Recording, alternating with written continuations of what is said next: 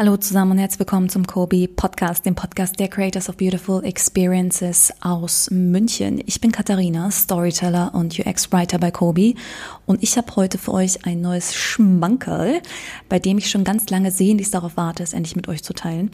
Vor einigen Wochen habe ich mich nämlich mit Julia Roaming, von uns allen liebevoll nur Romy genannt, zusammengesetzt und Romy ist unser Head of User Experience Research.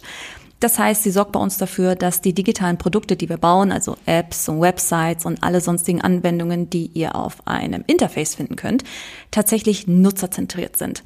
Und es ist sehr spannend, denn jeder, der sich schon mal mit dem Thema Nutzerbefragung befasst hat, der weiß, dass man jetzt nicht einfach losgehen kann und den Nutzer fragen kann, hey, was wünschst du dir, sondern dass man extrem viel methodisches Fachwissen und extrem viel Empathie und Fingerspitzengefühl braucht, um tatsächlich verwertbare Ergebnisse zu bekommen. Und genau davon wird uns Romy in dieser Episode berichten. Also der perfekte Stoff für all diejenigen, die einfach gern mal so einen Rundumschlag um das Thema UX Research hätten, aber auch für all diejenigen, die tatsächlich darüber nachdenken, UX Research bei sich zu etablieren oder auch extern zu beauftragen. Eigentlich aber auch für alle Leute wie mich, die einfach sehr gern strukturierten Menschen beim Erzählen zuhören. Ihr werdet merken, Romy ist sehr strukturiert. Also viel Spaß mit dieser sehr lehrreichen und angenehmen Episode wünsche ich euch. So, ich sitze hier heute mit der lieben Romy, äh, unserer UX-Researcherin. Äh, Romy, schön, dass du da bist und uns ein paar Einblicke in deine Arbeit geben kannst. Kannst du dich kurz vorstellen? Genau, also wie du gesagt hast, bin ich ja User Experience Researcherin hier bei Kobe und ich bin jetzt seit ungefähr oder ziemlich genau seit Januar 2017 dabei. Das ist auch so ungefähr die Zeit, zu der ich nach München kam. Davor komme ich nämlich eigentlich aus der Stuttgarter Ecke, was man mir meistens nicht so anhört, außer ich bin mit anderen Schwaben unterwegs oder ich werde sauer, dann kommt das auch immer wieder durch. Genau, aber ansonsten bin ich jetzt eben hier bei Kobe und für den Bereich UX Research und Design Thinking verantwortlich und in dem Zug schaue ich eben, dass die Produkte, die wir hier bei Kobe gestalten und entwickeln, möglichst nutzerzentriert designt werden. Okay, das heißt, du bist User Experience Researcher. Was macht denn ein UX Researcher so ganz generell? Also wenn du andere Leute fragst oder mit anderen Leuten sprichst, dann machen wir eigentlich nichts anderes als Fragen stellen und schöne viele bunte Post-its schreiben. Runtergebrochen ist es eigentlich der Job von einem UX-Researcher, dass man Menschen versteht. Also darum geht es eigentlich, zu verstehen, was Menschen wichtig ist, was sie so bewegt, Verhaltensmuster von Menschen zu entdecken und vor allem aber auch die Beweggründe dahinter zu verstehen. Also was deren Bedürfnisse, Ziele und Denkmodelle sind. So darum geht es eigentlich. Und das Hauptziel vom UX Research besteht eben darin, dass man den Designprozess oder den Entwicklungsprozess von einem Produkt eben aus der Sicht von den Endnutzern betrachtet und dann da Erkenntnisse liefert, so dass halt sichergestellt wird, dass wir nicht nur irgendwas entwerfen, was halt für uns toll ist, was wir in dem Moment schön finden oder was wir cool finden, sondern dass wir halt sicherstellen, dass das, was wir entwickeln, das Produkt eben wirklich für die Endnutzer gestaltet sind und für deren Bedürfnisse. Und man schaut sich also an, wer denn die Menschen sind, für die man da ein Produkt entwickelt, wie die das Produkt nutzen werden, perspektivisch, ähm, in welcher Umgebung sie das Produkt nutzen werden oder die Dienstleistung und was sie halt von so einem Produkt erwarten einfach. Das heißt, bei der Produktentwicklung ist mein Job, dass ich dann schaue, wo wir mit verschiedenen Methoden oder wie wir auch da mit verschiedenen Methoden unseren Kunden helfen können, die Nutzer von den Produkten zu verstehen, die sie entwickeln wollen und dann mit dem Wissen ähm, bereitstehen, um dann den Kunden zu helfen, die Produktideen ja, zu konkretisieren und weiterzuentwickeln, sag ich mal.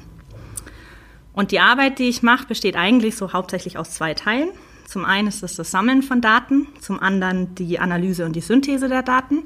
Da sind wir wieder beim Fragen stellen und den Post-its schreiben. Ähm, das heißt, das Sammeln der Daten passiert zum einen natürlich über Sekundärforschung, das heißt so eine klassische Schreibtischrecherche zum Beispiel, dass man sich eben anschaut, was es schon an Literatur gibt in, der, in dem Themengebiet, um das es gerade geht, welche Analysen oder auch Studien da vielleicht schon mal durchgeführt wurden, weil das halt oft Anhaltspunkte ist, um Annahmen zu erstellen, wie es in dem eigenen Themenbereich aussehen könnte oder der eigenen Zielgruppe. Und ähm, das ist eben genau das, was man dann macht, Annahmen erstellen, die es dann gilt, in der Primärforschung in dem nächsten Schritt zu überprüfen. Das heißt, Sekundärforschung bedeutet, ich schaue mir an, was es schon gibt. Und Primärforschung ist, ich gehe raus und erhebe selber Daten sozusagen. Und um das dann zu tun, diese Daten zu erheben, gibt es viele verschiedene Methoden der Nutzerbefragung, die bestenfalls iterativ, also sich wiederholend in den Projektablauf integriert werden, so dass der Nutzer eben immer wieder mit einbezogen wird und man schaut, ob man noch auf dem richtigen Weg ist mit dem, was man da gerade so macht. Genau, und beim zweiten Teil der Arbeit, also der Analyse und der Synthese von den Daten, geht es dann vor allem darum, dass man die gesammelten Informationen analysiert und nutzbar macht, damit auch andere damit arbeiten können. Das heißt, die irgendwie auch vielleicht in eine Form zu bringen, in eine visuelle Form zu bringen, die gut kommuniziert werden kann. Und die Analyse und Synthese von den Daten ist deswegen auch so wichtig, weil es uns dadurch eigentlich erst erlaubt wird, dass wir wirklich diese Insights bekommen, die uns dann auch tatsächlich weiterhelfen. Ein gutes Beispiel dafür ist immer dieses berühmte Zitat von Henry Ford, das er ja gesagt haben soll, ähm, nach dem Motto, wenn ich Menschen gefragt hätte, was sie wollen, hätten sie gesagt, schnellere Pferde. Ah, ich liebe dieses Zitat. genau, spricht nach dem Motto, ja, was fragt ihr denn die Nutzer? Das hilft uns nichts weiter, weil die ja sowieso nicht wissen, was sie wollen. Und wenn man diese Analyse und Synthese der Daten außen vor lassen würde, dann wäre es wahrscheinlich auch relativ oft der Fall. Ähm, weil die Kunst ist es halt, dass man von diesen ganzen oberflächlichen ähm, Aussagen, die Nutzer treffen, dass es, das Offensichtliche, was sie so äußern, halt wegkommt und das Warum versteht, also das, was dahinter steckt, die Bedürfnisse, die dahinter liegen, versteht. Und das passiert eben in dieser Analyse und Synthese, die wir da durchführen von den Daten. Und indem wir eben diese Beweggründe und die Bedürfnisse von Menschen verstehen, ähm, ermöglicht es uns dann zu schauen, wie, können, wie kann das denn bestmöglich adressiert werden? In dem Fall von Henry Ford eben nicht mit schnelleren Pferden, sondern man entwickelt was Neues, was dann Autos sind. Das ist dann aber tatsächlich eben die Leistung von den Designern und Konzeptern und nicht das von den Nutzern, was sie da sagen, ja. Okay, das bedeutet also, ihr sammelt ein Potpourri an Daten und legt dann im Grunde genommen fest, wie es weitergehen soll fürs Produkt, beziehungsweise ebnet damit den Weg für mhm. die Konzepter, für die Designer und die machen dann was daraus. Was würdest du sagen, was zeichnet eine gute Basis aus? Also was zeichnet gutes UX Research aus? Mm, zuallererst ähm, vor allem erstmal, dass er iterativ eingesetzt wird. Sprich, dass ich halt immer wieder rausgehe und dieses Feedback einhole ähm, dass ich jetzt nicht nur einmal hingehe, mit irgendwelchen Nutzern spreche und dann denke, ich äh, habe jetzt die Weisheit mit Löffeln gefressen und den heiligen Gral in der Hand für immer und ewig, ähm, weil natürlich ist es ja so, dass sich Gegebenheiten ändern. Also erstens mal ist es so, ich kann immer nur einen bestimmten Teil abdecken in einer Befragung, weil das sonst einfach ausufern würde. Das heißt, äh, man hat immer bestimmte Zielsetzungen. Wenn ich was anderes wissen will, muss ich dann eben nochmal hingehen und fragen. Und genauso ist es natürlich, dass sich Gegebenheiten, die Technik verändert, Menschen, Einstellungen, Bedürfnisse verändern sich. Gerade ein aktuelles Beispiel natürlich mit Corona, da hat sich sehr viel geändert. Menschen haben wahrscheinlich viel ihre Einstellung zu digitalen Sachen geändert, weil das jetzt ein guter Ersatz war für alles, was wir so nicht mehr machen konnten. Das heißt, wenn da irgendwie die, die von Annahme besteht, dass da was stattgefunden hat, spätestens dann müsste man natürlich wieder hingehen und schauen, stimmt das denn noch, was wir als Guideline für die Entwicklung benutzen oder müssten wir das vielleicht nochmal gegenchecken? Außerdem ist es dann natürlich von Vorteil, wenn ich Research von Anfang an in einem Projekt mit einbaue und dann eben im Projektverlauf den Menschen als zentralen Dreh- und Angelpunkt nehme. Das heißt, man wirklich sich als allererstes mal mit den Menschen zusammensetzt und schaut, ob man das Problem vor allem auch, um das es geht, in seiner Gesamtheit verstanden hat. Weil oft ist es so, wenn man hingeht, man hat so eine, eine bestimmte Vorstellung von dem Problem, ist aber oft auch sehr, schon sehr tief in diesem Projekt drinne und manchmal, das ist so wie, man sieht den Wald vor lauter Bäumen nicht, sehr eingeschränkt dann mit seiner Sichtweise, nicht mal absichtlich, aber unbewusst.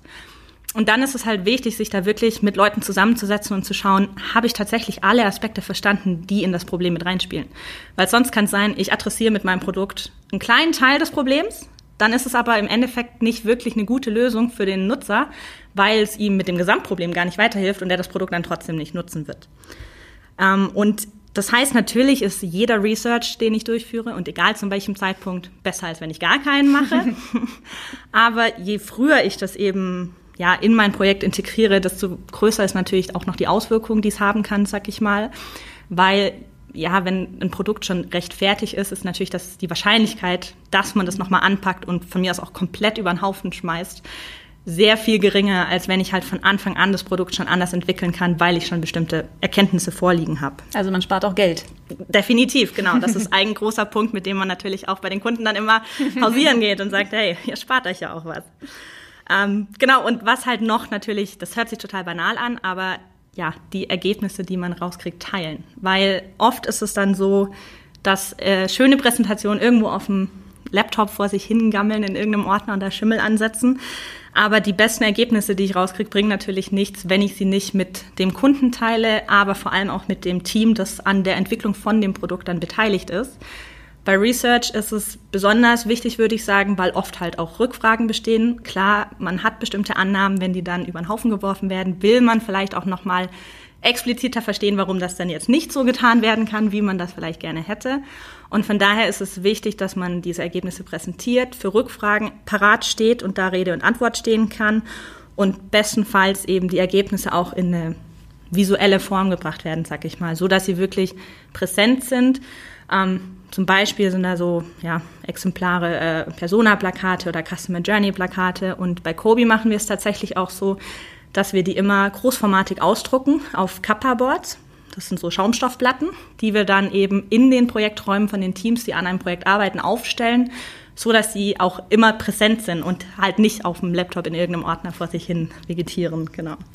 Ja, da hast du jetzt gerade schon ein bisschen Einblick gegeben, was so User Research bei Kobe bedeutet. Also ein großer Bestandteil ist auf jeden Fall, die Nutzerergebnisse immer präsent zu halten beim Projektteam. Kannst du uns sonst noch ein bisschen erklären, wie User Research bei Kobe funktioniert? Ja, also bei Kobi führen wir hauptsächlich qualitativen Research tatsächlich durch. Das heißt, grundlegend unterscheidet man da zwischen zwei ja, sich ergänzenden Formen tatsächlich. Das ist der quantitative Research und der qualitative Research. Und beim quantitativen Research geht's ja, vereinfacht gesagt vor allem um dieses Was, also was tun Menschen. Das lässt sich auch oft sehr gut in Zahlen halt ausdrücken. Und beim qualitativen Research geht's um dieses Verständnis des Verhaltens. Also warum tun Menschen das, was sie tun jetzt eigentlich? Und äh, in einem Beispiel kann man das ausdrücken, wenn man sich zum Beispiel eine Eisdiele anschaut, passend zum Sommer. Okay, heute sieht es nicht so sommerlich aus, aber ja. Leider nicht, nein. ähm, genau, aber wenn man jetzt so eine Eisdiele als Beispiel nehmen würde, wären halt zum Beispiel quantitative Daten, dass man sich anschaut, wie viele Menschen sich an einem Tag ein Eis gekauft haben, wie viele Menschen Vanilleeis gekauft haben, wie viele Schokoeis gekauft haben, wie viele sich ein Eis in der Waffel geholt haben oder sich für einen Becher entschieden haben. Genau, also dieses, das sind halt also Informationen, die man mit einem quantitativen Research rausfinden könnte. Auch wieder gut in Zahlen ausdrückbar. Und bei einem qualitativen Research ging es dann oder wird es dann halt andersrum darum gehen, ähm, herauszufinden, warum sich jetzt bestimmte Leute an dem Tag dazu entschieden haben, ein Eis zu kaufen, warum sich andere dagegen entschieden haben warum sich manche dafür entschieden haben, Vanilleeis zu holen, also was da die Motivation dahinter war, warum andere zum Schokoladeneis gegriffen haben oder warum eine Waffel oder ein Becher bevorzugt wurde. Also zu verstehen, warum wurde diese Entscheidung getroffen. Und das ist jetzt natürlich ein super simples Beispiel, aber lässt sich natürlich auf andere Bereiche übertragen, die dann halt wesentlich ja, komplexer sind. Und natürlich könnte man auch argumentieren, dass es jetzt keinen Sinn macht, zu fragen, warum jemand lieber Vanilleeis gekauft hat statt Schoko, weil es halt einfach eine Geschmackssache ist. Aber das Ding ist, das ist schon wieder eine Annahme, die halt getroffen wird. Sprich, ich mhm. nehme an, diese Person mag kein Vanilleeis und hat deswegen Schokoladeneis gekauft. Aber das kann halt auch sein, ich liege total falsch mit der Annahme. Vielleicht mag die Person viel lieber Vanilleeis, aber in der Eisdiele schmeckt das Vanilleeis nicht, deswegen hat sie da Schokoladeneis gekauft. Oder das Vanilleeis ist in der Art und Weise, wie es in der Auslage präsentiert wird, absolut nicht ansprechend und die Person denkt sich, nee, hier kaufe ich bestimmt kein Vanilleeis. Mhm. Ähm, oder es war so versteckt, dass man es nicht wahrgenommen hat oder ja, ganz viele andere Möglichkeiten. Das heißt, ohne das zu hinterfragen, wenn ich jetzt mit der Annahme gehen würde und sagen würde, die Magen mögen halt kein Vanilleeis, mhm. dann hätte ich wenig Hebel, um zu schauen, wie ich diesen Umsatz von Vanilleeis ankurbeln könnte. Wenn ich das Warum dahinter verstehe, dann kann ich aber so andere Faktoren mit aufdecken, die da mit eine Rolle spielen und da halt ansetzen und Schritte einleiten, um einleiten, so schön ist um, ne, um diesen Umsatz äh, halt zum Beispiel ein bisschen besser anzukurbeln. Genau, ähm, das heißt bei Kobi hauptsächlich qualitative Research, was wir hier machen, ähm, vor allem deswegen, weil das oft die Daten sind, die uns fehlen. Bei Kunden, mit denen wir zusammenarbeiten, vor allem große Unternehmen, haben oft quantitative Daten vorliegen. Aber diese qualitativen Daten, die uns helfen zu interpretieren, was diese quantitativen Daten aussagen, die fehlen eben oft. Und deswegen haben wir uns momentan vorrangig darauf spezialisiert. Falls wir doch mal quantitative Daten benötigen, arbeiten wir da momentan mit anderen Agenturen oder Firmen zusammen, um das zu kriegen. Ähm, perspektivisch ist es aber auch da so, dass wir da unser eigenes Serviceangebot weiter ausbauen wollen und da am Schauen sind, wie wir das am sinnvollsten machen können. Genau, und wenn man es sich dann wirklich anschaut, wie es stattfindet, ist es so, dass dieser qualitative Research bei uns bei Kobi immer im direkten Austausch mit Menschen, mit Nutzern stattfindet. Zum Beispiel eben in Form von Interviews, von Fokusgruppen, von ethnografischen Beobachtungen und so, ja, solche Methoden halt. Und dabei ist es so, dass es halt wirklich eine intensive Auseinandersetzung mit den Menschen gibt. Also das sind, gerade bei einem Interview zum Beispiel, kann dann gut und gerne mal zwei Stunden dauern, ein so ein Interview. Und das kommt halt daher, also diese lange Zeitspanne, die man da äh, investiert, kommt halt daher, weil es wirklich darum geht, diesen Menschen zu verstehen. Und das kann man halt nicht in zwei Minuten oder auch nicht in zehn Minuten, sondern halt immer wieder dieses Hinterfragen, warum bestimmte Dinge wichtig sind oder getan werden. Und ja, das, wenn man da ein paar Fragen hat, dann dauert es einfach relativ lang, bis man da auf den Kern der Sache kommt. Und das Hinterfragen ist halt vor allem auch von dem her so wichtig, weil Menschen oft selber nicht bewusst ist, warum sie manche Dinge tun oder ja, warum das halt wichtig ist für die. Und erst indem man das halt immer wieder hinterfragt, kommen die dann selber so drauf. Das ist manchmal witzig, wenn man so Aha-Momente hat, wo dann Nutzer selber so sind, ah, stimmt, deswegen, deswegen mache ich das eigentlich oder so. Also gemeinsame Aha-Momente. Genau, genau. Das ist dann super witzig und dann merkt man oft auch so, ah, jetzt habe ich wieder was Interessantes rausgekitzelt so. Und wenn man jetzt nur einen Fragebogen hätte, sag ich mal, wo man das ausfüllt oder halt auch nur oberflächlich so abhaken würde, dann würde man da nie drauf kommen, weil das einfach so verborgen liegt oder wie gesagt, Leute das selber gar nicht sagen könnten, weil sie es nicht wissen von sich. Außerdem ist es auch so, dass wir Befragungen meistens bei den Leuten zu Hause durchführen. Mhm. Oder halt da, wo das, das Produkt cool. genutzt wird. Ja, es ist sehr, sehr spannend, weil man halt sieht, wie Menschen so leben. Und das ist tatsächlich auch der Grund, warum wir das halt machen. Weil ich vergleiche das immer ganz gerne mit so einem Gespräch, das man face-to-face -face hat, versus ein Gespräch, das man über ein Telefon führt. Heißt, wenn ich halt am Telefon bin, fehlen mir solche zusätzlichen Metainformationen wie Mimik oder Gestik, die mir aber helfen, das besser zu interpretieren, was mein Gegenüber sagt oder ja, vielleicht auch einfach besser einschätzen, dass ich es besser einschätzen kann, was hat er gerade für einen mhm. Gesichtsausdruck oder so.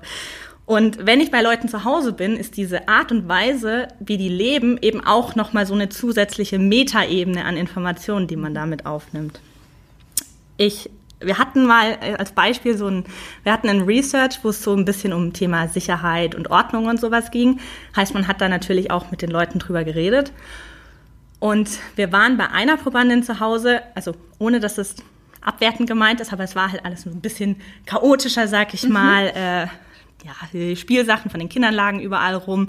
Ähm, das Wohnzimmer war auch sehr wild, sage ich mal. Wir saßen auf Bobbycars, um das Interview zu führen. ähm, während Hammer. dem Interview sind die ganze Zeit die Kinder durchgerannt, der Hund durchgerannt. Dann wurde halt mal irgendwie ein bisschen Essen verkleckert oder so. Also sehr, ja, schön bunt durcheinander, so, ja. Und dann hatten wir beim gleichen Research aber eine Probandin, wo wir reingekommen sind und es sah aus, alles geschleckt. Du hattest das Gefühl, du kannst kommen, wann du willst und kannst vom Boden essen. Möbelhausatmosphäre. So ungefähr, genau. Aber cleanes Möbelhaus. Mhm. Und die hat sich sogar noch dafür entschuldigt, dass es ein bisschen unordentlich bei ihr ist, weil irgendwie eine Teetasse auf der Arbeitsplatte stand von der Küche, die halt noch nicht weggeräumt war oder sowas. Und als wir dann halt mit denen so über dieses Thema Ordnungen so gesprochen haben, haben beide gesagt, ja, sie würden sich als relativ ordentliche Person einschätzen. Grundlegend, wenn wir jetzt keine anderen Informationen dazu gehabt hätten, wäre das von beiden die komplett gleiche Aussage gewesen. Und wir hätten es komplett gleich werten müssen so erstmal. Und nur dadurch, dass wir halt bei denen zu Hause waren und das halt gesehen haben, wie die so leben, haben wir, war uns halt klar, das ist halt eine komplett andere subjektive Wahrnehmung von dem Begriff Ordnung. Und ähm, wir müssen das halt anders einordnen und werten. Und dafür ist es halt super wichtig, dass man diese zusätzliche Informationsebene einfach hat und da mit reinbringen kann, sag ich mal. Mm, grundsätzlich ist es bei Kobe aber so, also um es mal abzuschließen, dass wir, ich sag mal, zu drei große Research-Pakete unterscheiden.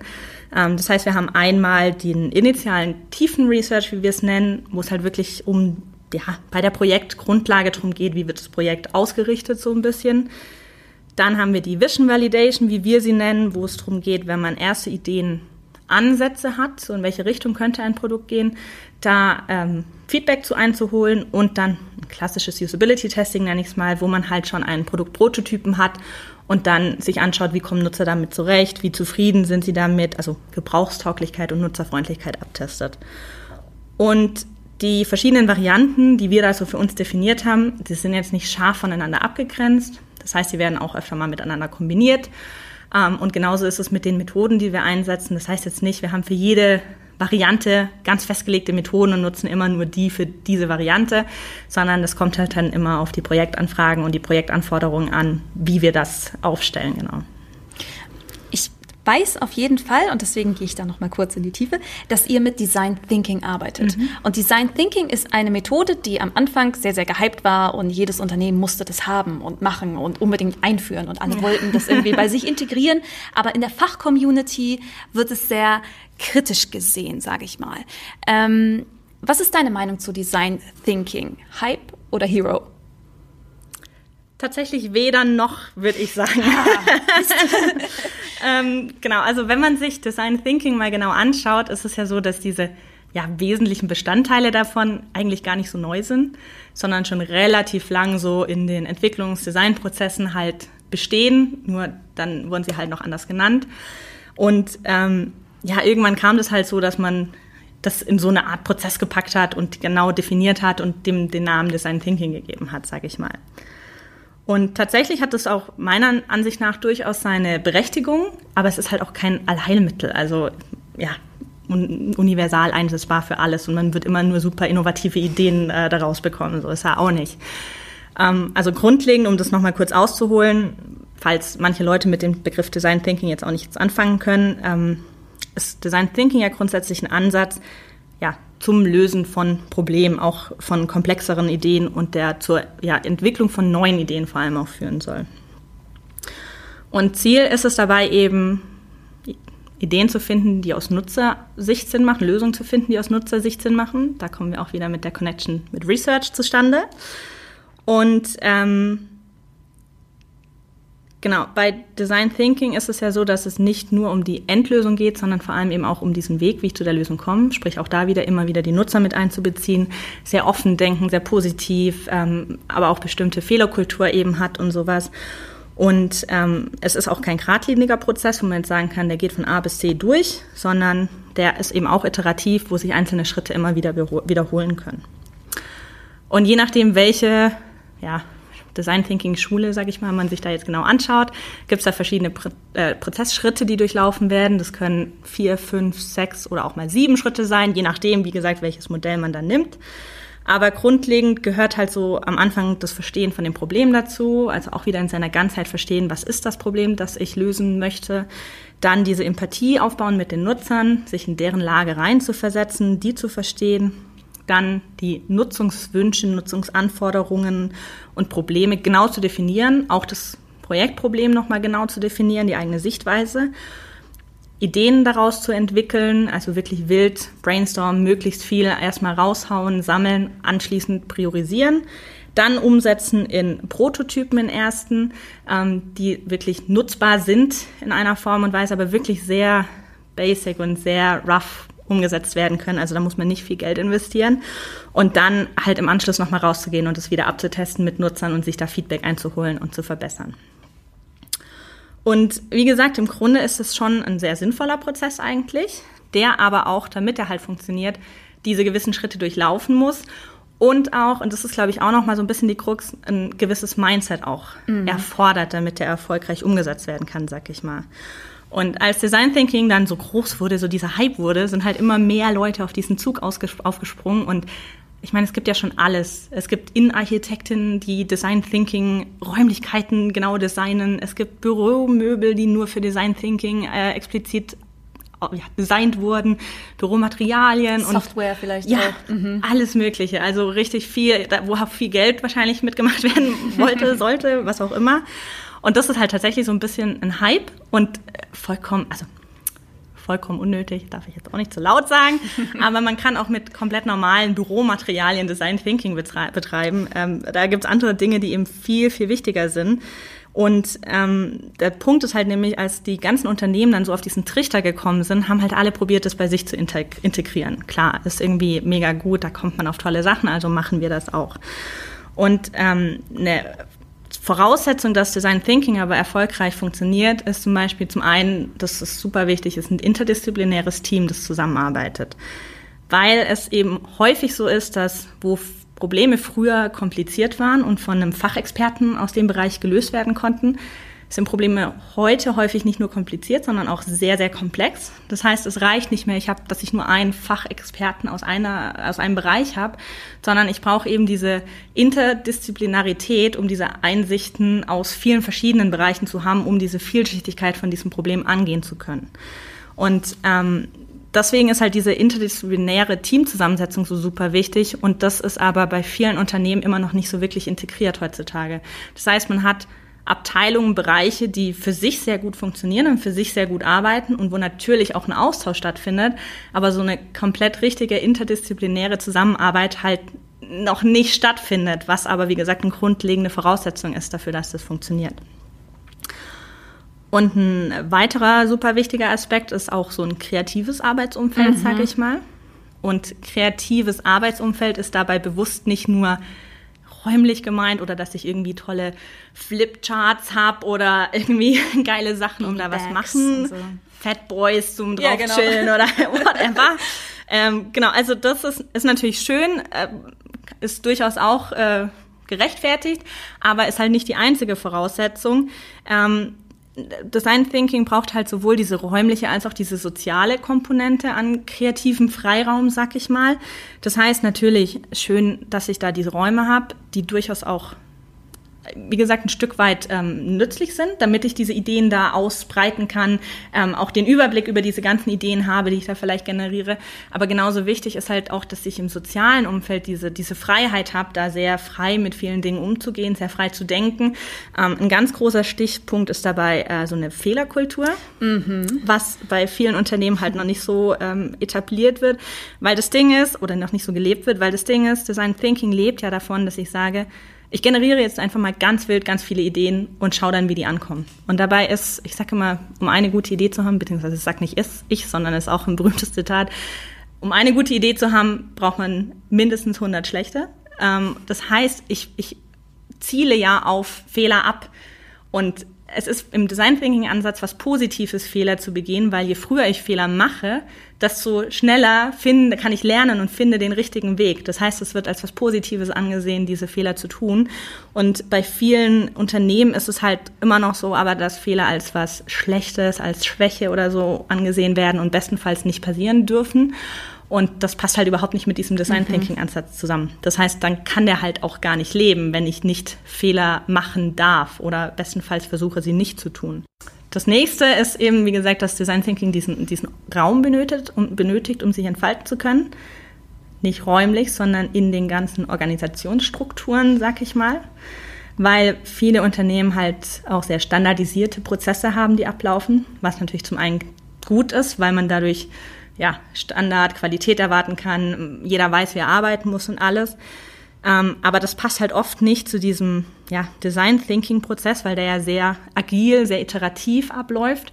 Und das heißt, man probiert dann halt diesen Design Thinking Prozess irgendwie in diese mhm. Organisationsstrukturen und diese standardisierten ja. Prozesse da drauf zu stülpen. Und das passt dann halt einfach nicht zusammen. Und ähm, ja, funktioniert dann halt einfach nicht, weil das halt nicht so geradlinig abläuft meistens, sondern ein bisschen wild, chaotisch durcheinander und ähm, genau.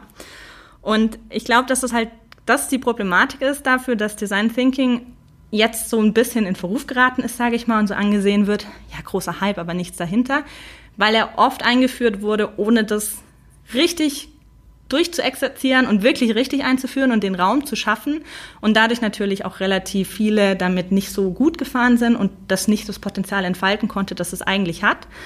Und äh, deswegen in der Hinsicht natürlich schon irgendwo Hype, der nichts dahinter hat. Aber wenn man es halt richtig durchführt und richtig ähm, aufsetzt und etabliert und lebt, dann kann der durchaus zu sehr guten Ergebnissen führen. Und deswegen durchaus auch ein bisschen Hero. Also weder noch und doch irgendwie beides. okay, das heißt, im Prinzip haben Unternehmen das selber in der Hand, ob Hype oder Hero. Ja. Was ich jetzt auch gemerkt habe zu diesem Zeitpunkt des Gesprächs ist, man kann dir jede Frage stellen und, und du hast auf jeden Fall immer die richtige Antwort parat. Und das finde ich spannend, weil ich weiß, dass UX Research eigentlich ein Bereich ist, in den man eintritt auf ganz unterschiedliche Wege. Und ich glaube, viele fragen sich auch, okay, ist super spannend dieses Gebiet, aber ich weiß gar nicht, wie ich da hinkommen kann. Deswegen würde ich gerne auch nochmal über dich sprechen und deinen Weg. Wie bist du denn zu Kobi gekommen? Ja, ähm, wie bin ich zu Kobi gekommen? Gute Frage. ich glaube, das waren viele Zufälle auch mit. Angefangen hat eigentlich alles mit meinem Bachelorstudium in Informationsdesign. Wobei auch das tatsächlich eher ein Zufall war, dass ich da gelandet bin, weil ähm, ich wusste ziemlich lang gar nicht so genau, was ich eigentlich machen möchte. Also ich hatte da mehrere Optionen, mehrere Interessen und konnte mich da auch nicht so richtig entscheiden. Und lang hatte ich zum Beispiel auch favorisiert, dass ich forensische Psychologie studieren möchte, was ja ähm, sich damit beschäftigt, warum auch Verbrechen begangen werden, also was da die Motivationen dahinter sind. Ähm, genau, alles, was damit halt zu tun hat, so ein bisschen. Da hatte ich aber so ein bisschen die Befürchtung, weil ich auch ein sehr emotionaler Mensch bin, dass ich das nicht auf Dauer gut handeln kann. Also dass ich das vielleicht mit in meinen privaten mhm. Alltag nehme, womit ich damit im beruflichen konfrontiert werde, sozusagen. Deswegen habe ich mich dann dagegen entschieden. Aber was halt der Knackpunkt daran war, was mich halt immer fasziniert hat, ist dieses, warum Menschen tun, was sie tun. In dem Fall Verbrechen begehen, aber generell halt diese Faszination, was Menschen motiviert, bestimmte Dinge zu tun. Und äh, ich war ein paar Jahre, bevor ich dann an dem Punkt war, dass ich entscheiden musste, was ich mache, ähm, mit einer Freundin auf einem Studieninformationstag. Die hat sich da Informatik angeschaut, was ich definitiv wusste, dass ich nie werde machen wollen. Die Informatik fragt nicht, warum. Ja, genau. Sie tut es nicht. Und ähm, deswegen habe ich mich dann da einfach in einen anderen Vortrag reingehockt und das war äh, Informationsdesign damals eben. Und dachte ich mir, oh, hört sich ganz interessant an, aber ich war, wie gesagt, noch relativ weit davon entfernt, mir darum Gedanken zu machen. Und als ich dann so konkreter nachgedacht habe, kam mir das so wieder in den Sinn und dachte ich so, hm, warum eigentlich nicht? Das hört sich ganz gut an. Weil das Ding ist, dass der Studiengang eine Mischung aus ähm, psychologischen Grundlagen ist, aus designorientierten Inhalten und tatsächlich auch ein bisschen Informatik mit drin, aber so, dass ich es auch noch packen konnte. genau. Und ähm, das Ganze ist eben an der Hochschule der Medien in Stuttgart gewesen. Und ähm, dann habe ich da studiert und das ist ein relativ praxisorientierter Studiengang. Und so kam ich dann recht früh im Rahmen vom Praktikum eben im Studium ähm, zu der Robert Bosch GmbH, die eben da in Leonberg damals noch saß. Äh, inzwischen steht, sie, äh, sitzt sie woanders, aber damals noch in Leonberg war und habe da als Praktikant gearbeitet. Und ja, weil ich es halt super fand, bin ich dann da aber auch länger hängen geblieben. genau. Und weil es mich aber eben im Studium dann auch so fasziniert hat, diese psychologischen Grundlagen halt, dieses wieder, warum Menschen tun, was sie tun, dieses Verstehen, ähm, habe ich mich dann auch sehr früh im Studium darauf spezialisiert. Also es ist auch ein Studium, wo man sehr früh wählen kann, also so Wahlpflichtfächer wählen kann, in welche Richtung man denn gehen will. Und habe dann eben auch das Praktikum in der Richtung gemacht und auch meine Arbeit danach war eben zu diesem Themengebiet. Und ich habe da in der Zentralabteilung User Experience bei Bosch gearbeitet, das ist so wie eine hausinterne Innovations- und Service-Design-Anbieter, sag ich mal, die halt für verschiedene interne Projekte da ähm, gucken, wie sie da eben ja allen möglichen Bosch-Abteilungen helfen können und den Geschäftsbereichen helfen können, Innovationen voranzutreiben, aber natürlich auch bestehende Produkte zu optimieren und das alles eben auch mit diesem nutzerzentrierten Ansatz. Und ähm, mir hat die Arbeit da super, super viel Spaß gemacht. Also es war auch echt cool. Man möchte es gar nicht glauben bei einem Großkonzern, aber es war auch echt äh, super. Ja, wir räumen ja auch mit Vorurteilen auf. Ja, ne, total. Bosch, äh, zum Beispiel. Sehr spannend. ähm, wir mussten auch nicht alle in Anzug und äh, Kostüm rumlaufen sonst. Das war auch nicht so. Ähm, genau, also mir hat super viel Spaß gemacht, aber irgendwann habe ich dann entschieden, dass ich noch einen Master dranhängen will und habe dann mal geschaut, was es denn da so gibt und tatsächlich saß mit Studiengängen, die sich halt wirklich auf diesen Bereich User Experience und dann noch Psychologie Nutzer fokussieren, in Deutschland sehr rar aus, äh, schon beim Bachelor und beim Master noch viel mehr. Und deswegen habe ich dann im Ausland geschaut und bin dann letztendlich nach Dundee gegangen in Schottland, also an die University of Dundee und habe da User Experience Engineering studiert. Schöner, hochtragender Name. Ähm, genau, aber im Prinzip nimmt der halt nochmal diese Grundlagen weiter auf, diese psychologischen Grundlagen. Man hat noch relativ viele Psychologievorlesungen dann eben auch. Hatte, ich hatte auch Statistik, also mhm. mathematische Statistik, weil das ja mit quantitativen Forschungen, Auswertungen so dann zusammenhängt. Das war tatsächlich eine große Challenge. oh, das kann ich verstehen. Ja. Das Problem war, dass ich einen ähm, asiatischen Lehrer hatte und ich wusste immer nicht, ob es daran liegt, dass ich seit meinem Abi kein Mathe mehr hatte und einfach Mathe nicht gecheckt habe.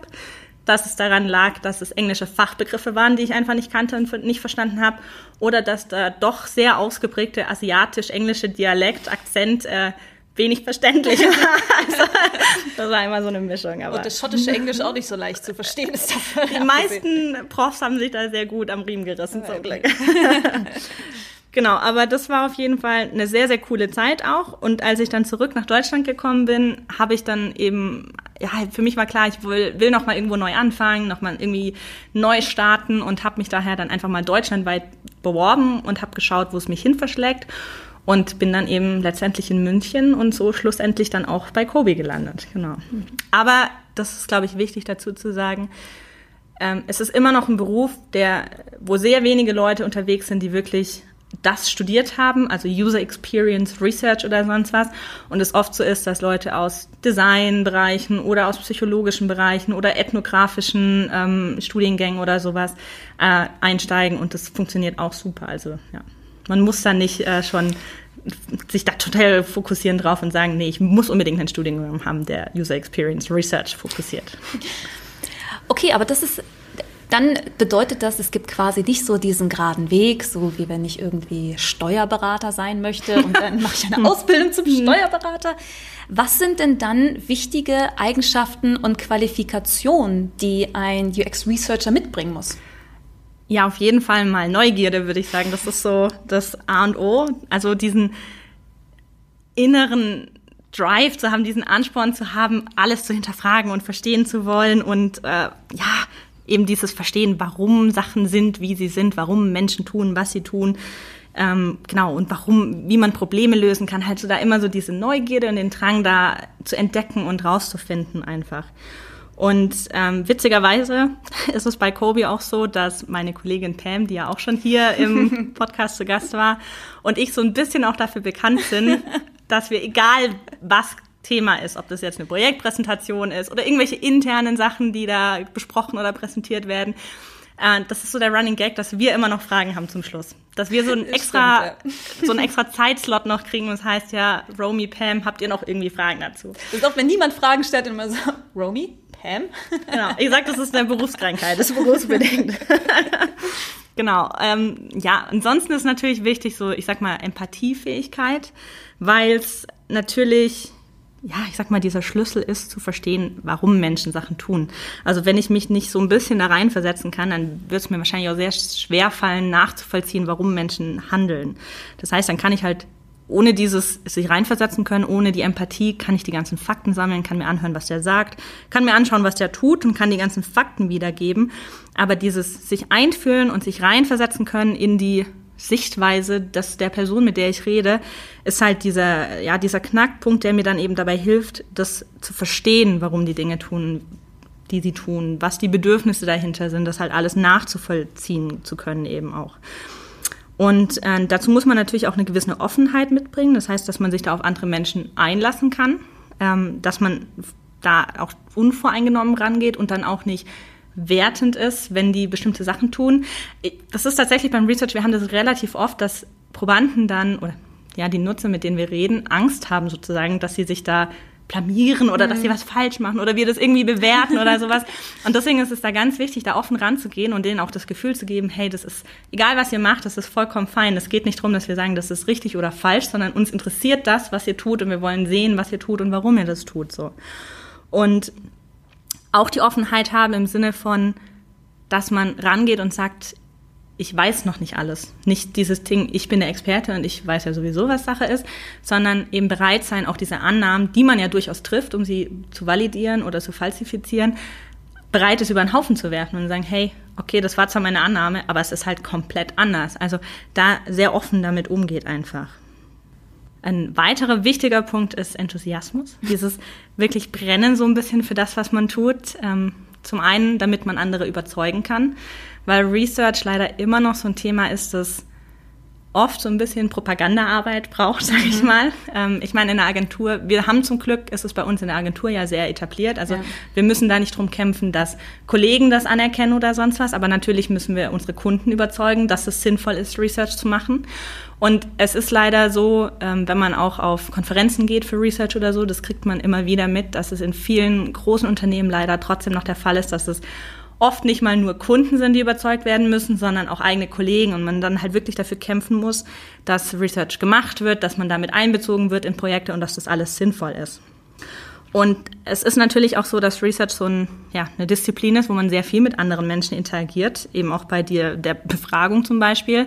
Und da ist es natürlich auch wichtig, dass ich da ein bisschen enthusiastisch dabei bin und dem Gegenüber auch das Gefühl gibt, dass ich tatsächlich an dem interessiert bin, was er da so zu sagen hat und mir das nicht einfach nur anhöre und denke, ja, okay, gut, dann machen wir halt mal. Ähm, genau, und halt auch nachher bei der Präsentation der Ergebnisse auch da wieder diese Überzeugungsfähigkeit ein Stück weit, weil, wie gesagt, es ist manchmal so, wenn man dann kritische Kunden drin sitzen hat, die dann halt, deren Annahmen eben nicht bestätigt werden, sondern sie merken, okay, da muss vielleicht noch mal viel geändert werden, dann ist es halt immer, wird immer kritisch hinterfragt und die dann auch wirklich davon überzeugen zu können, das ist aber richtig und es ist wichtig, dass ihr das annehmt und dann danach handelt auch. Da schadet so ein bisschen Enthusiasmus natürlich auch nie, sage ich mal. Und ähm, das sind jetzt ja eher so Soft Skills, sage ich mal. Natürlich gibt es da auch ein paar Hard Skills, die man nennen kann, die nicht ganz unwichtig sind. Das sind zum Beispiel so Sachen wie ja, Kommunikationsfähigkeit, analytisches Denken ist auch nicht verkehrt und so eine gewisse ja, Strukturiertheit und Organisationsfähigkeit, sage ich mal. Ähm, ich meine, Kommunikationsfähigkeit ist halt klar. Wie gesagt, man redet und interagiert mit super vielen Menschen in dem Job. Kunden, Stakeholder, Kollegen, den Nutzern, die, mit denen man redet. Und man muss zum einen eben in der Lage sein, wenn man das vor Kunden zum Beispiel verteidigt, gut zu erklären, welche Methoden man nimmt, warum diese Methoden sinnvoll sind und was man da eigentlich macht. Genauso muss ich in einem Interview mit den Probanden gut interagieren können, denen erklären können, was der Ablauf ist, was deren Aufgabe ist, was sie tun sollen ähm, und denen dann ein gutes Gefühl geben und natürlich später die Kommunikation im Team mit der Präsentation oder auch dem sicherstellen, dass diese Ergebnisse halt auch weiter präsent bleiben und alles. Genau, und ähm, die Fähigkeit vom analytischen Denken ist halt deswegen wichtig, weil bei einem Research, vor allem da es ja ein qualitativer Research ist und es nicht nur um Zahlen geht, sondern um sehr viel geschriebenen Text und sprachlichen Inhalt, der da generiert wird, ist es halt eine riesige Menge an Informationen, die man da einfach hat, mit der man konfrontiert ist. Und da kann man sich auch sehr schnell drin verlieren. Und deswegen ist so dieses analytische Denken, diesen Überblick in dieser Datenmenge zu behalten, eben eigentlich essentiell und dann halt auch die Möglichkeit dadurch zu haben, aus dieser Datenmenge Probleme herauszukristallisieren, ähm, Muster zu finden und die dann halt auch einordnen zu können und alles. Also das ist tatsächlich eigentlich eine Grundvoraussetzung, die man da braucht.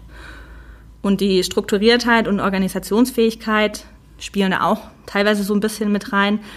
Das heißt, natürlich ist es wichtig, damit ein Research-Projekt überhaupt mal umgesetzt werden kann. Das erfordert ja auch viel Planung. Also sprich, man muss Kontaktaufnahme mit den Probanden. Terminfindung. Terminfindung, die ganze Rekrutierung. Man muss ja mehrere Terminkalender da handeln von den ganzen Leuten, die, also Probanden plus die Leute, die an diesen Interviews teilnehmen müssen oder wollen dann eben.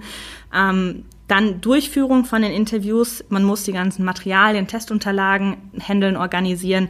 Man muss nebenher diese, die Aufnahmegeräte koordinieren und schauen, dass das alles funktioniert. Oft hat man Beobachter dabei von Kundenseite, die mit drinnen sitzen. Das heißt, die muss man auch nebenher noch so ein bisschen ähm, mit koordinieren und mit ähm, ja, unterhalten, sage ich mal. Äh, dann nebenbei logischerweise sollte man noch mit dem Probanden interagieren, der da drinnen sitzt, sich überlegen, dass man auch alle Fragen wirklich äh, auf dem Schirm hat, die da gestellt werden sollen, beobachten, wie der agiert und reagiert auf das, was gefragt oder getan wird und sich dann im besten Fall noch ein paar Notizen dazu machen. Das heißt, es ist schon so ähm, ja ziemlich viel Sachen, die da koordiniert werden müssen und wo man sich halt selber gut strukturieren und organisieren muss, damit das alles funktioniert, genau. Und auch eben in der Analyse wieder, dass man halt auch da strukturiert vorgeht, damit es zum einen überhaupt zu einem sinnvollen Ziel kommt und zum anderen auch so eine gewisse Nachvollziehbarkeit für andere Menschen dann einfach hat.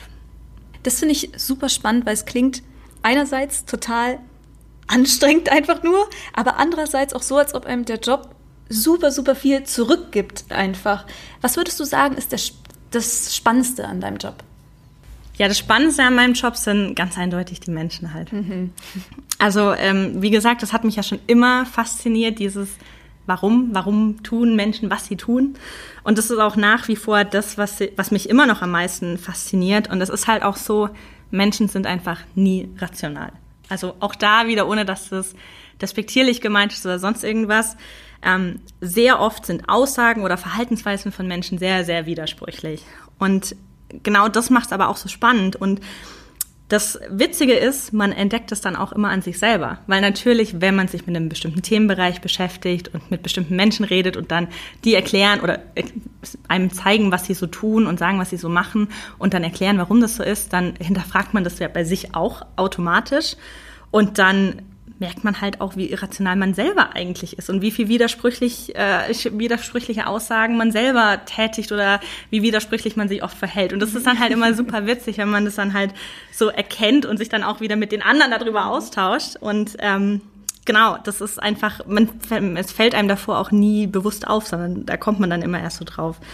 Und das eben so zu entdecken, sowohl bei anderen Menschen als auch eben bei mir selber oder eben mit Pam, mit Kollegen so, ne, ähm, diesen Grund dann dahinter zu verstehen, woher vielleicht auch so ein widersprüchliches Verhalten kommt und dann das als Ausgangspunkt zu nehmen, um dann bestenfalls in der Lage zu sein, ein Produkt zu generieren, das dann halt auch wirklich sinnvoll ist und ein Problem löst und Menschen hilft. Das ist halt das, was super faszinierend ist und einfach mega viel Spaß macht. Da sieht man dann, glaube ich, auch so den Wert der eigenen Arbeit, oder? Ja, also tatsächlich ja. Ähm, ich sage immer, also so, wenn das Produkt dann rauskommt, ist natürlich super, aber alleine schon dieses immer wieder auch mit Menschen da ins Gespräch zu kommen und zu sehen, wie andere, das ist für mich tatsächlich wirklich das Faszinierendere. Also ein fertiges Produkt, schön und gut. Wenn man sieht, dass es wirklich dann natürlich ein Problem löst, mega. Aber dieses Spannende ist für mich tatsächlich das Entdecken und dieses mhm.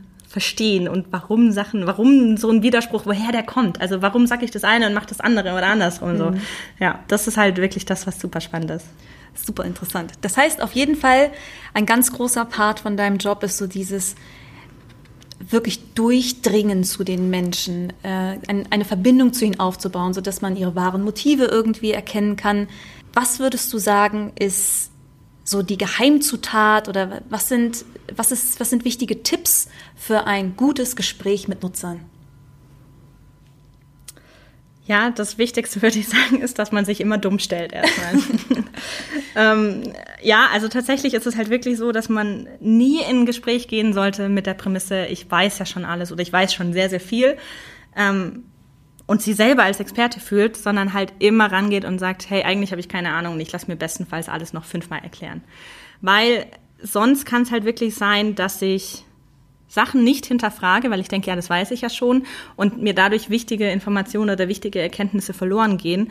Und nur wenn ich halt jedes, wenn ich davon ausgehe, ich weiß es halt nicht und nochmal nachfrage und der mir das dann nochmal erklärt, dann kann ich halt verstehen, warum es so ist und kann halt dann merken, okay, es war eigentlich ganz anders, als ich gedacht habe. Das heißt, lieber immer erstmal dumm stellen und nochmal nachfragen, ob man das auch wirklich richtig verstanden hat, wie er es gesagt hat. Weil manchmal sagt jemand auch was und man denkt so, ah ja, ja, genau, passt ja. Und wenn man es dann aber hinterfragt, hat es vielleicht doch anders gemeint. Mhm. Das heißt, immer lieber fünfmal hinterfragen und äh, ja. Sender-Empfänger-Probleme. Genau, mhm. tatsächlich auch, ja. Und ja, es gibt natürlich auch immer so ein paar How-Tos, sag ich mal, wie man jetzt so ein, äh, ein gutes Gespräch führt oder gute Fragen stellt. Und eins von den wichtigsten Sachen ist auch, dass man immer so eine kleine Art Aufwärmrunde, sag ich mal, einbaut weil, also dass man ja sozusagen nicht gleich mit der Tür ins Haus fällt und die wirklich Hardcore-Fragen stellt, die man mitgebracht hat, weil, ähm, ja, wie gesagt, es ist oft so, dass ja, Nutzer oder Menschen, mit denen man da redet, am Anfang sehr zurückhaltend sind und ein bisschen, ja, klar, die sind fremde Situationen, viele fremde Menschen, die einem da gegenüber sitzen und alles erstmal so ein bisschen anschauen, was kommt denn da? Sie wissen auch nicht, was Sie vorher erwartet, oder? Sie bekommen den genau. Fragebogen nicht Also, mhm. genau, der Fragebogen wird nicht vorher rausgegeben. Ähm, meistens sagen wir halt, es geht um die und die Thematik, dass wir so ein bisschen Ahnung haben auch. Aber genau, keine Fragen davor. Es ist auch nicht so, dass wir mit 20 Mann da anrücken. Also wir gucken, dass es eine recht kleine Truppe ist, so maximal zwei, drei Leute, mit denen wir kommen. Aber trotzdem, es ist jemand Fremdes, den ich in mein Haus lasse, oft eben, ähm, die dann da sitzen, die zwei Stunden mit mir reden wollen. Und ich finde so, okay, was kommt jetzt so? Das heißt, es ist erstmal meistens sehr befangen und zurückhaltend und um da halt in eine lockere Atmosphäre reinzukommen und auch wirklich den, den so ein bisschen in so einen Redefluss kommen zu lassen, stellt man am Anfang so ein bisschen ein paar generelle Fragen, dass sie einfach so ins Reden kommen und auftauen und so ein bisschen Vertrauen einfach aufgebaut wird, so dass sie nachher, wenn es wirklich um die essentiellen Fragen geht, dann einfach offen sind und darüber reden können, genau.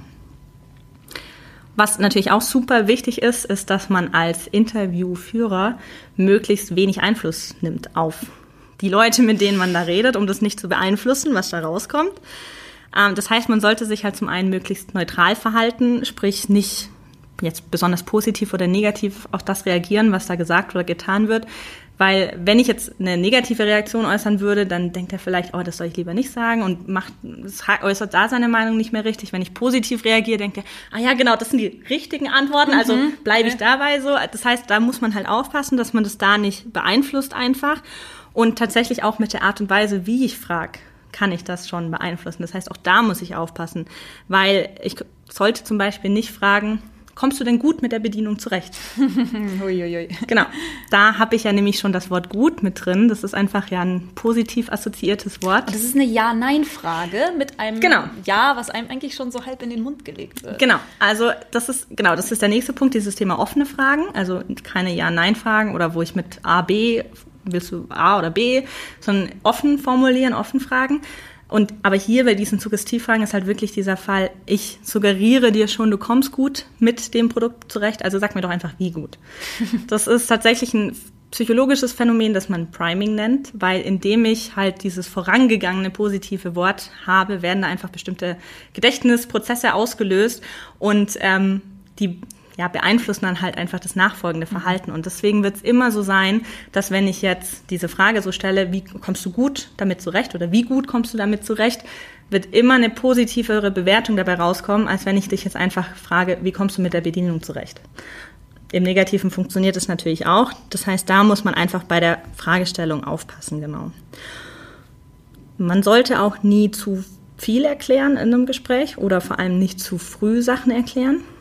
Das heißt, wenn der Nutzer irgendwie eine Frage hat, eine Rückfrage stellt oder fragt, wie er mit einem, ja, wie er interagieren soll oder keine Ahnung was, dann bestenfalls nicht sofort beantworten, sondern selber durch Gegenfragen erstmal den Probanden so schrittweise ans Ziel leiten.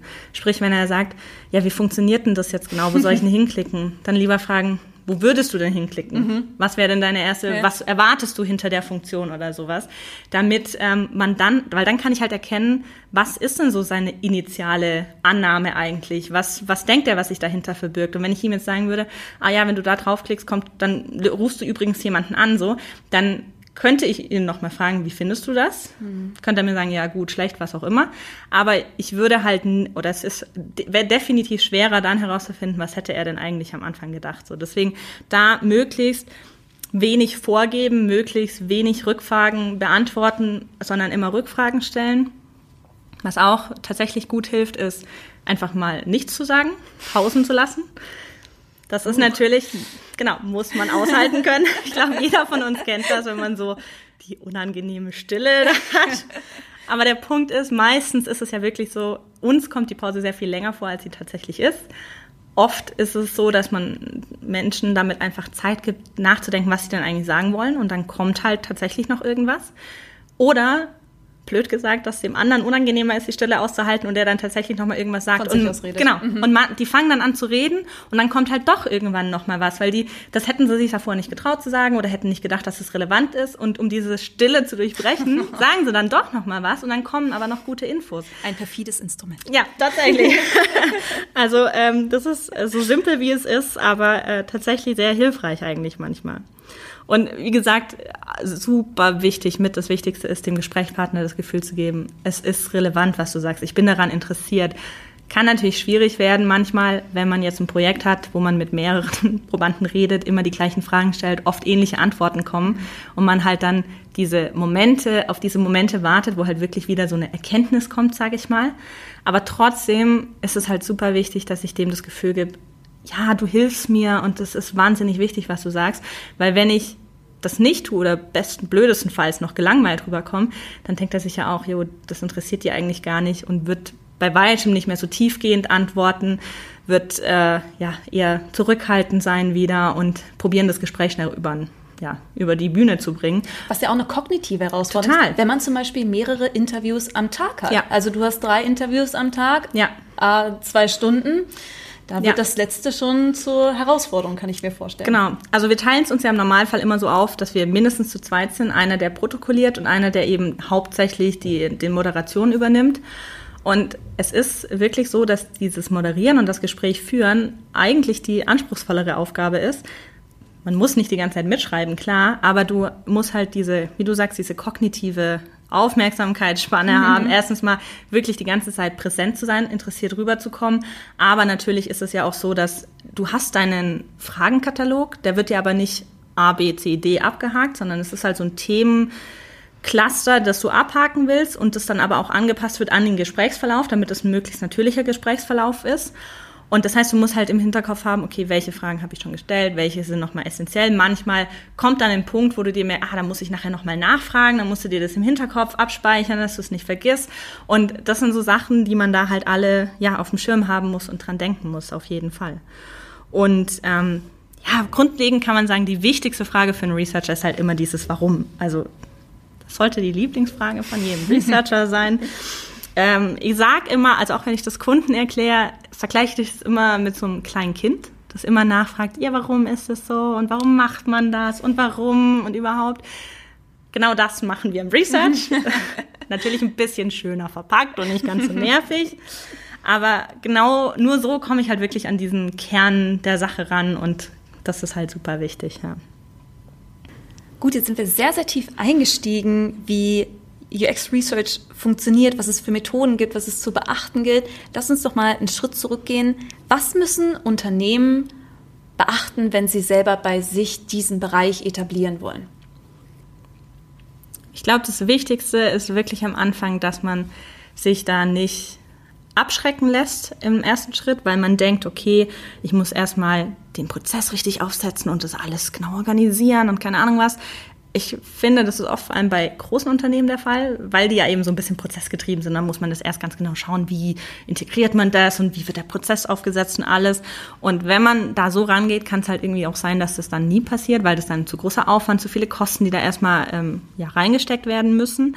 Aber deswegen lieber einfach mal anfangen und lieber mal machen. Und lieber ist der Prozess am Anfang noch nicht perfekt, aber ich habe endlich mal mit den Endnutzern meines Produkts geredet und kriege da echtes Feedback. Das ist halt einfach viel, viel, viel, viel mehr wert und jedes Gespräch und jede Auseinandersetzung, die da stattfindet mit den Endnutzern, bringt mich einfach so viel weiter und ist definitiv besser als gar keines. Das heißt, am Anfang nicht so viel falsch kann ich nicht machen, wenn ich einfach mal anfange. Und deswegen ist meine Aussage einfach mal machen, Erfahrungen sammeln damit, daraus lernen und darauf aufbauen, wenn wir wieder beim Design Thinking sind. Mhm, iterativ. Genau. Und dann halt den Prozess ähm, ja, anpassen und aufbauen. Ich meine, so haben wir es bei Kobe ja im Endeffekt auch gemacht. Und ähm, wenn man jetzt am Anfang steht und vielleicht noch nicht diese Ressourcen hat oder die noch nicht freigegeben werden und sich da erst so langsam rantasten möchte mal, dann gibt es auch coole Angebote, die man nutzen kann, wie zum Beispiel das Usability-Testessen. Das ist, da kann man sich anmelden, um sein Produkt halt wirklich von echten Nutzern mal testen zu lassen. Und äh, das Ganze funktioniert wie so eine Art Speed-Dating, so Speed-Testing. ähm, das heißt, man hat halt verschiedene Stationen, wo diese ganzen Produkte dann aufgebaut sind und die Nutzer gehen halt von Station zu Station. Es ist immer eine festgelegte Zeit, wo die da durchgehen und dann wechseln. Und in der Zeit kann man den Nutzern halt Fragen stellen und sie mit dem Produkt interagieren lassen, genau. Und Testessen heißt das Ganze halt, weil die da dann Pizza Weil's und Essen was gibt. zu trinken kriegen, genau. Weil es halt Essen gibt, so, Essen gibt. womit man die Leute halt ködern kann. Genau. und äh, ja, also der Vorteil ist halt, das ist für einen selber sehr kosten ähm, weil du meistens da kostenlos dran teilnehmen kannst. Also es gibt es in ganz Deutschland. Ähm, die Probanden kommen ja auch kostenlos das für das Essen halt, aber das ist meistens ein Organisator, der das halt dann sponsert sozusagen. Heißt, ich selber kann meine Produkte eigentlich kostenlos testen lassen, muss eben nur diese Zeit investieren, um da hinzugehen und das zu machen. Aber das ist halt ja, super gut, um da mal ranzukommen. Man muss keine, keine Rekrutierungskosten, ähm, hat man nicht, man muss die Probanden nicht selber organisieren und das alles in Zeitframe packen und keine Ahnung was. Das heißt, der perfekte Weg, um da einfach mal ein bisschen reinzukommen und erste Eindrücke zu gewinnen, sage ich mal. Mit dem Thema auch in Berührung zu kommen. Definitiv. Einfach, ne? Und so ein ja. Vibe davon zu bekommen, wie das alles einfach so funktioniert. Ja, und das ist halt dann oft, oft auch so, wenn man dann einmal so da Eindrücke mitgenommen hat und Feedback mitgenommen hat und man das dann ja intern präsentieren kann, dann ist ja oft auch eher diese Hürde geschafft zu dem, naja, wer weiß, ob man da wirklich was Gescheites mhm. daraus kriegt. Und wenn man das dann einmal hat und das zeigen kann, ist so, oh ja, super interessant, aber wie sieht's dann mit dem aus und mit dem Aspekt und habt ihr darüber geredet? Und dann ist schon so, okay, gut, dann müssen wir halt nochmal was machen und nochmal da nachfragen. Und dann kommt es so ein bisschen mhm. ins Rollen, sag ich mal. Der Funke übergesprungen, auch wieder analog zum Speed Dating. Genau, so, so sieht das aus. Sehr spannend. Okay, Romy, was steht dieses Jahr noch so auf deiner Agenda bezüglich Research? Ähm, tatsächlich wollten wir eigentlich auch selber dieses Jahr mal so Usability-Testessen organisieren, leiten, machen, was auch immer. Da hat uns Corona so ein bisschen Strich durch die Rechnung gemacht momentan. Ähm, ja, mal schauen, wie das dieses Jahr noch weitergeht. Ansonsten ähm, habe ich ja schon erzählt, dass vor allem dieser Bereich quantitativer Research so ein ja, ein großer Aspekt ist, mit dem wir uns mal auseinandersetzen wollen und eben schauen wollen, wie wir da selber auch gut was anbieten können für unsere Kunden. Das heißt, das wird ein großer Aspekt sein, mit dem ich mich dieses Jahr noch befassen werde. Freust du dich auf deine Rückkehr in die Statistik? Statistik, ich komme. Oder auch nicht. ja. Mal schauen. Okay, also durchaus äh, berufliche Herausforderung. Was setzt du diesen beruflichen Herausforderungen privat entgegen? Was sind so deine persönlichen Pläne noch so für dieses Jahr? Deine Vorhaben? Tatsächlich ähm, wurde das ja auch sehr durch Corona alles beeinflusst. Ich hatte eigentlich, so lame es klingt, endlich mal auf dem Schirm wieder ein bisschen reisen zu gehen und schön mhm. Urlaub zu machen, was letztes Jahr ziemlich kurz kam. Ja, ist wahrscheinlich auch ein bisschen ähm, hinfällig jetzt so. Aber mein Freund und ich haben uns neue Bikes gekauft. Das heißt, die werden wir auf jeden Fall mal ordentlich pimpen und ausfahren. Und ähm, wir planen oder wir haben vor, dann halt auch mal so ein paar Mehrtagestouren zu machen und ich tatsächlich, wahrscheinlich ist das auch der Researcher in mir. Ich kann mich in alles dann sehr gut reinfuchsen und bin dann so die beste Route und äh, alles. Das kennen wir auch von Romy. Das ja. kennen wir auch von Romy. Listen, To-Do-Listen. ja, genau. Tatsächlich, ich sage auch immer, planen macht genauso viel Spaß, wie das nachher zu tun. Bist du vielleicht die Einzige, die das sagen, aber eine umso wichtigere Kompetenz in unserem genau. Team. Genau, aber das äh, ist so, was ich da, was privat noch ansteht und wo wir mal schauen wollen, wie, wo wir da am besten die Bikes äh, ja voll ausfahren können. Wie nennt man das? Ausfahren, passt doch eigentlich. Ja. Sehr schön. Dann wollen wir dir die Daumen drücken, dass das Wetter in Summe in diesem Sommer noch besser wird, als es heute ist. Denn wenn ja. wir gerade rausgucken, ist es einfach grau und regnerisch. Oh. Also immerhin die perfekte Zeit, um diesen Podcast anzuhören. Damit sind wir am Ende, Romy. Vielen lieben Dank für das spannende Interview. Ähm, wir danken dir für die ganzen Insights und alles, was wir heute lernen durften. Danke dir. Gerne, hat super viel Spaß gemacht. Umso besser. So, that's it. Ein großes Danke und ganz liebe Grüße nochmal an Romy für dieses extrem lehrreiche und angenehme Gespräch. Ich hoffe, euch geht's genauso wie mir und ihr habt viel Spannendes aus dem Interview gewinnen können. Was mich persönlich extrem fasziniert hat, war ihr Eisdielen-Beispiel, das, finde ich, nochmal klar gemacht hat, was wir Konsumenten eigentlich für eine Vielzahl an Motiven haben, um Dinge zu kaufen oder halt nicht zu kaufen. Und vielleicht macht ihr es so wie ich und nehmt dieses Beispiel einfach mal mit in euren Alltag. Hört einfach mal in euch selbst hinein und schaut, warum ihr die Produkte in eurem Alltag so nutzt, wie ihr sie nutzt. Euer UX-Researcher wird es euch im nächsten Interview danken. Damit sind wir raus. Danke fürs Zuhören. Vergesst nicht, uns eine Bewertung zu hinterlassen und beim nächsten Mal wieder einzuschalten. Wir sagen ciao und Servus.